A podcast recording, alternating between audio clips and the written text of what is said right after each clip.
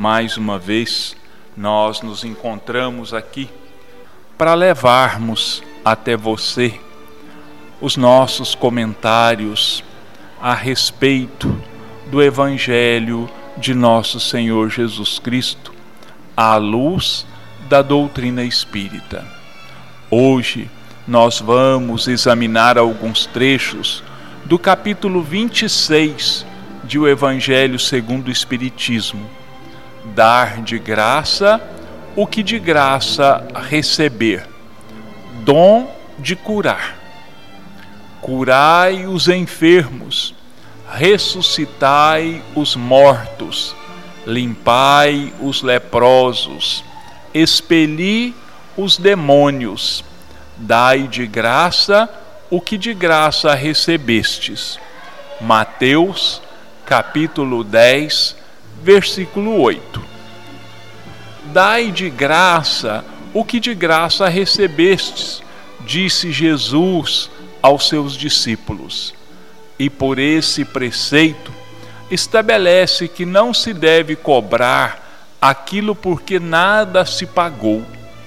Ora, o que eles haviam recebido de graça era a faculdade de curar os doentes e de expulsar os demônios, ou seja, os maus espíritos. Esse dom lhes fora dado gratuitamente por Deus para alívio dos que sofrem e para ajudar a propagação da fé. Ele lhes diz que não o transformem em objeto de comércio ou de especulação, nem em meio de vida. Preces pagas. Estando, porém, ouvindo todo o povo, disse Jesus a seus discípulos: Guardai-vos dos escribas, que querem andar com roupas talares e gostam de ser saudados nas praças e das primeiras cadeiras nas sinagogas e dos primeiros assentos nos banquetes, que devoram as casas das viúvas, fingindo largas orações. Estes tais receberão maior condenação. Lucas, capítulo 20, versículos 45 a 47, e semelhantes em Marcos, capítulo 13, versículos 38 a 40, Mateus, capítulo 23, versículo 14. Disse ainda Jesus: Não façais que as vossas preces sejam pagas. Não façais como os escribas, que, a pretexto de longas preces, devoram as casas das viúvas. O que quer dizer, apossam-se de suas fortunas. A prece é um ato de caridade, um impulso do coração. Fazer pagar aquelas que dirigimos a Deus pelos outros é nos transformarmos em intermediários assalariados. A prece se transforma, então, numa fórmula que é cobrada segundo o seu tamanho. Ora, das duas, uma. Deus mede ou não mede suas graças pelo número das palavras, e se forem necessárias muitas, como dizer apenas algumas ou quase nada por aqueles que não podem pagar? Isto é uma falta de caridade. E se uma palavra é suficiente, as demais são inúteis. Então, como cobrá-las? É uma prevaricação. Deus não vende os seus benefícios, mas concede-os. Como, pois, aquele que nem sequer é o seu distribuidor e que não pode garantir a sua obtenção, cobra um pedido que talvez nem seja atendido? Deus não pode subordinar um ato de clemência, de bondade ou de justiça que se solicita de sua misericórdia a um determinado pagamento, mesmo porque, se o fizesse, o pagamento, não sendo efetuado ou sendo insuficiente, a justiça, a bondade e a clemência de Deus ficariam em suspenso. A razão, o bom senso, a lógica dizem-nos que Deus, a perfeição absoluta, não pode delegar a criaturas imperfeitas o direito de estabelecer preços para a sua justiça. Pois a justiça de Deus é como o sol, não se distribui que se distribui para todos, para o pobre como para o rico. Se considerarmos, se consideramos imoral traficar com as graças de um soberano terreno, seria lícito vender as do soberano do universo? As preces pagas têm ainda outro inconveniente: é que aquele que as compra se julga no mais das vezes, dispensados de orar por si mesmo, pois considera-se livre dessa obrigação, desde que deu o seu dinheiro. Sabemos que os espíritos são tocados pelo fervor do pensamento dos que se interessam por eles. Mas qual pode ser o fervor daquele que paga um terceiro para orar por ele?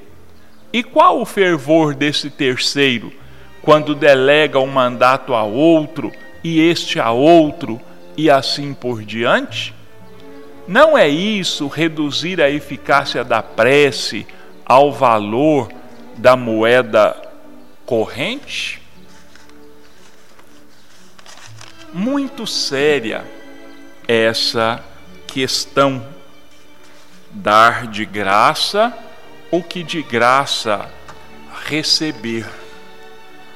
Porque quando Jesus investiu os apóstolos com o dom de curar, com o dom de expulsar os espíritos maus, os espíritos obsessores, ele disse a eles, não é? Recomendou expressamente a eles: dai de graça o que de graça recebestes. E era assim que os apóstolos trabalhavam, era assim que os apóstolos usavam o seu dom, porque sabiam que todo o bem que estavam fazendo, que estavam distribuindo, era um dom divino e que não se pode, não se deve comercializar com a bondade divina, com a graça de Deus, com as bênçãos que Deus dispensa a toda a humanidade. É muito sério isso, seríssimo. E essa recomendação, quando a Kardec a faz, ele, não nesse texto aqui, mas em outros, ele faz uma recomendação expressa aos médiums espíritas que jamais procurem tirar proveito dos seus dons. E quando ele diz tirar proveito dos seus dons, ele não quer se limitar, ele não se refere apenas ao recebimento de dinheiro pelo seu trabalho, mas a qualquer tipo de vantagem pessoal. Nenhuma. O médium verdadeiramente cristão, ele se doa em nome do Cristo. Jamais coloca preço nas suas ações, porque ele sabe que os espíritos, nossos benfeitores, nossos guias espirituais, eles não se sujeitam à vontade de nenhum médium. Então, nenhum médium pode prometer que em tal hora ou em tal ocasião, em tal situação, vai se manifestar este ou aquele espírito por intermédio dele, que ele vai produzir qualquer fenômeno através das faculdades daquele médium, porque os espíritos são seres livres, de consciência livre, que têm livre arbítrio que fazem ou deixam de fazer as coisas. Eles não se sujeitam às ordens de nenhum encarnado. E nós temos, né, entre os médiums espíritas, nós não podemos deixar de citar, né, nós temos o grande exemplo de Chico Xavier. Chico recebeu em torno de 420 obras espíritas através da sua mediunidade, através de 75 anos de trabalho mediúnico. E tão logo ele recebia essas mensagens, ele é, preparava um livro e entregava esse material às editoras espíritas, fosse a Federação Espírita Brasileira, Comunhão Espírita Cristã, é, GEM, Grupo Espírita Emmanuel e qualquer, qualquer outra editora, ele já entregava esse material juntamente com um documento passado em cartório, onde ele abria mão de todos os direitos autorais daquela obra em favor daquela editora ou de alguma instituição de benemerência. Ele jamais usufruiu um centavo que fosse proveniente do seu trabalho mediúnico. Jamais. E ainda fazia mais, porque as editoras elas costumam entregar ao autor alguns volumes para que ele é, possa distribuir gratuitamente esses volumes entre os seus amigos, os seus conhecidos. Até disso ele abria mão. E quando ele ia a uma livraria qualquer e decidia dar de presente um livro que ele tivesse recebido mediunicamente de presente para alguém, ele comprava esse livro como qualquer um de nós compra. Comprava e pagava, porque ele levava muito a sério ao pé da letra, esse dai de graça o que de graça recebestes. Isso o, o, o, o Chico né, aprendeu na sua vivência do Evangelho, na sua vivência dos ensinamentos de Jesus.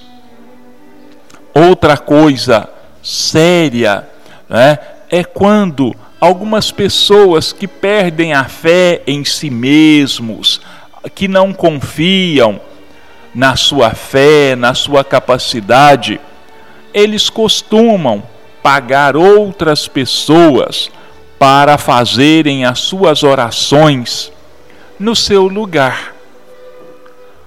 Olha, será que é o que Kardec pergunta ali? Será que Deus comercializa as suas bênçãos?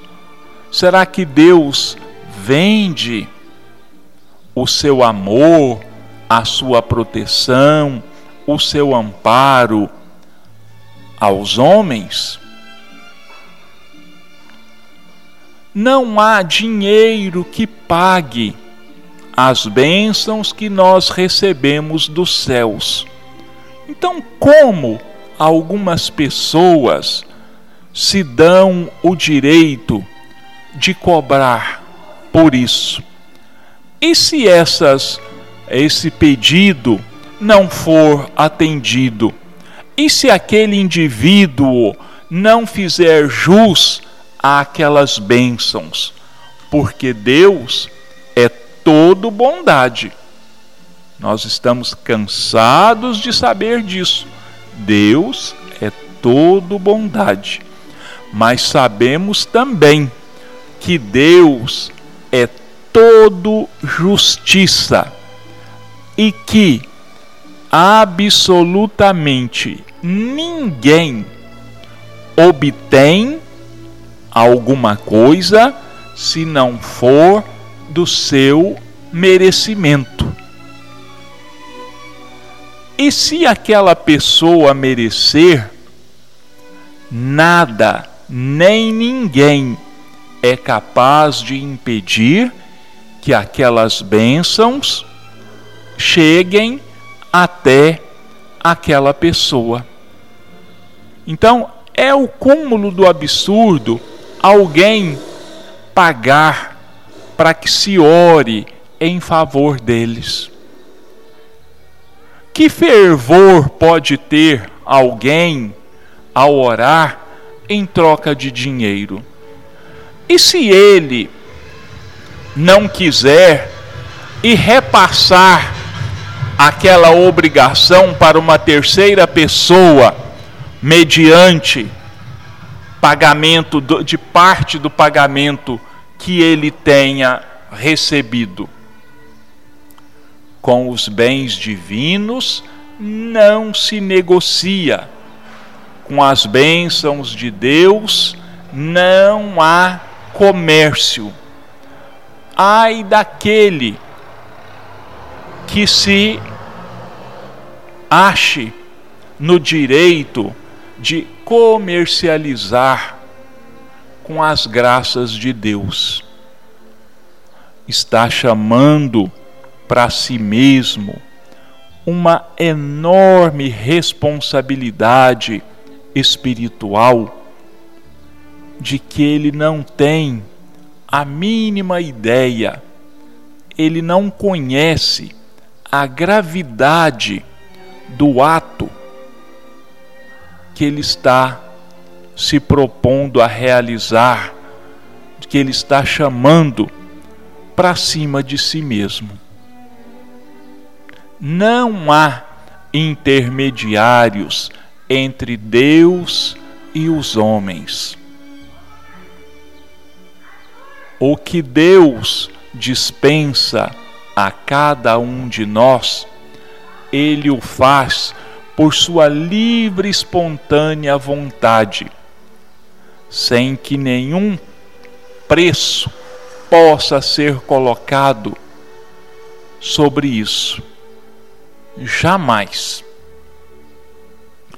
Bom, meus irmãos, nós vamos agora então passar para a segunda parte dos nossos comentários e comentando o capítulo 29 do livro Sinal Verde, psicografia de Chico Xavier e de autoria de André Luiz, onde, mais uma vez, ele traz para nós, coloca em pauta assuntos que nos orientam na nossa postura, na nossa vivência do dia a dia. E o que chama a nossa atenção é justamente para a simplicidade de, desses alertas. São coisas que nós, por nós mesmos, deveríamos evitar, que nós deveríamos saber como lidar com essas situações para que nós nos tornássemos pessoas gradas, bem-vindas ao grupo a, que nós frequentamos, ao qual nós pertençamos, para que nós não sejamos vistos como alguma pessoa indesejável. É muito triste nós nos aproximarmos de um grupo ou de alguém e notarmos que nós ali não somos bem-vindos, que nós somos indesejados.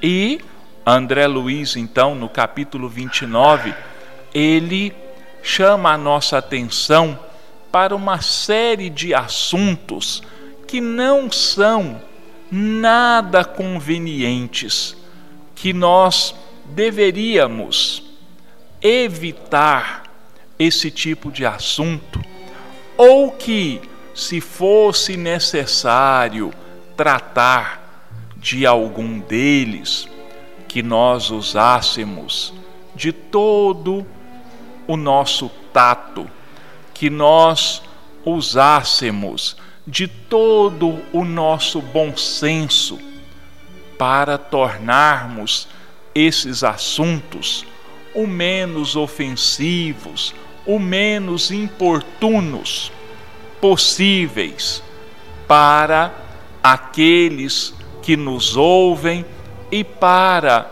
aquela situação, aquele momento que nós estejamos vivenciando.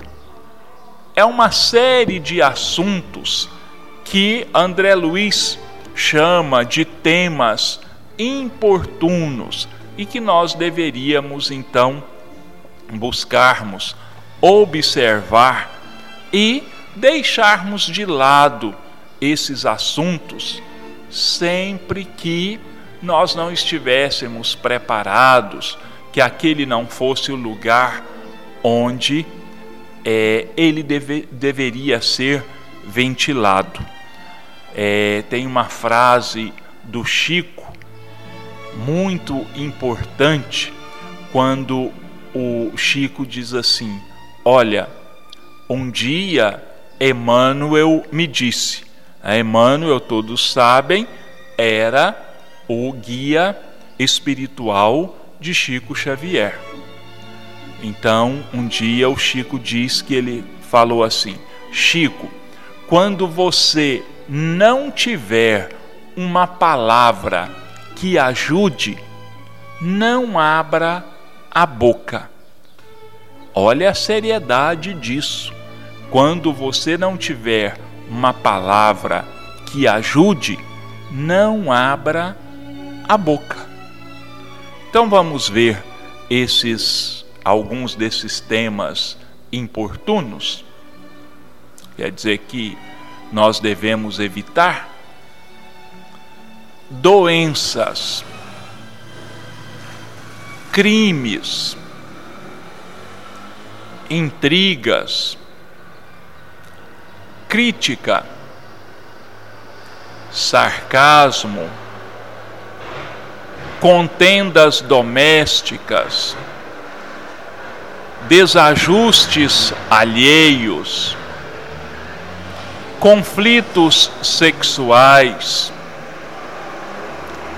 divórcios, notas deprimentes com referência aos irmãos considerados estrangeiros, racismo, preconceitos sociais, divergências políticas, atritos religiosos, autoelogio, carestia da vida, males pessoais, lamentações, comparações pejorativas, recordações infelizes, reprovação a serviços públicos, escândalos, infidelidade conjugal, pornografia, comentários desprimorosos quanto à casa dos outros, anedotário inconveniente, histórias chulas. Certamente não existem assuntos indignos da palavra, e todos eles podem ser motivo de entendimento e de educação.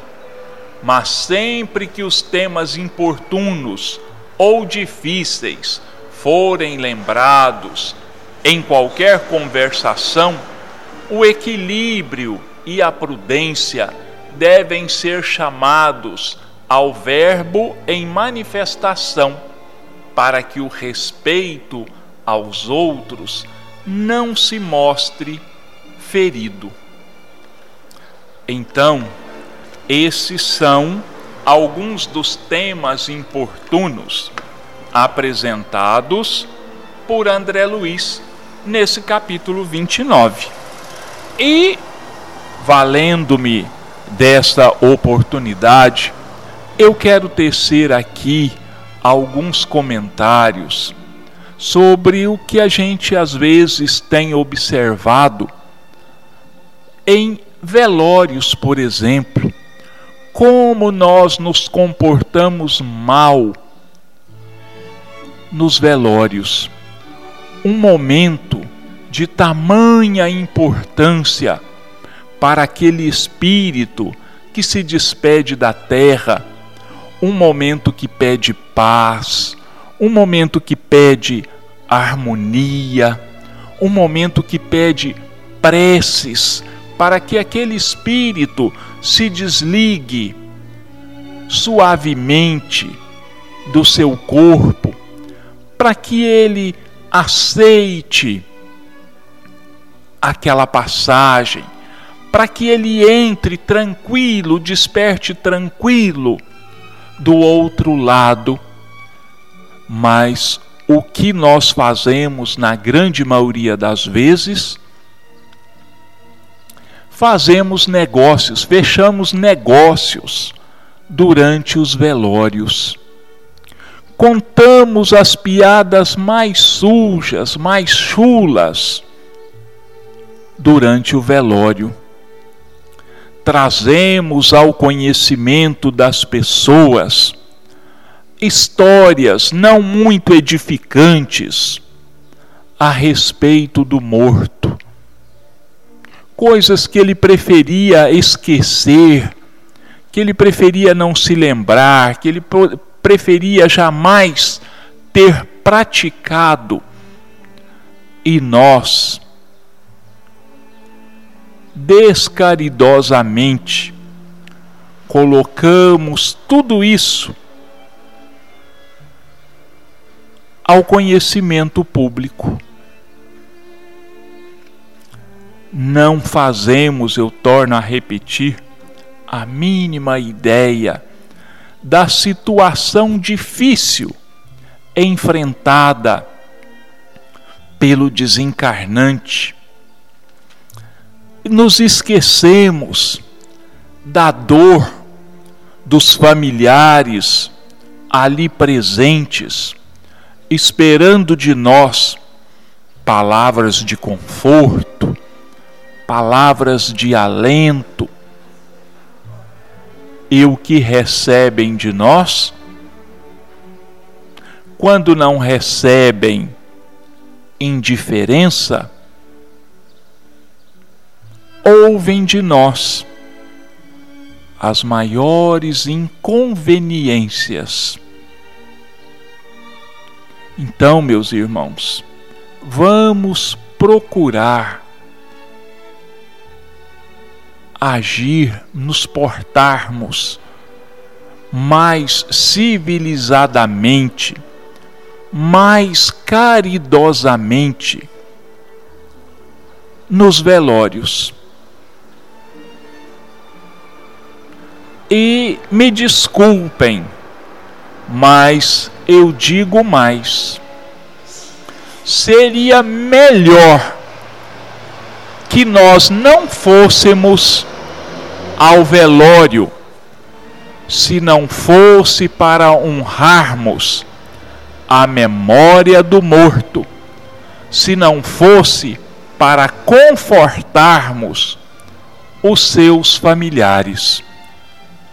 Porque esse nosso comportamento ele desarranja totalmente o ambiente desorganiza totalmente, atrapalha, interfere negativamente naquele momento.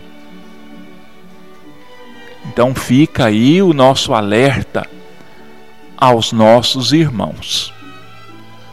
E mais uma vez, que Jesus nos ampare, nos sustente, nos abençoe, que nós tenhamos uma semana de paz, de trabalho, tanto material quanto espiritual, nos lembrando de que a paz que existe e que se faz necessária no mundo, ela começa dentro de cada um de nós, dentro do ambiente de paz que nós fazemos dentro dos nossos lares.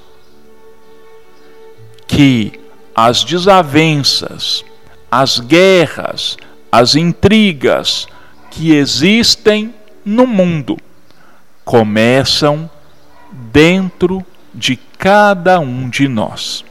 Então, que Deus e Jesus nos amparem e nos sustentem, hoje, amanhã e sempre, e que assim seja.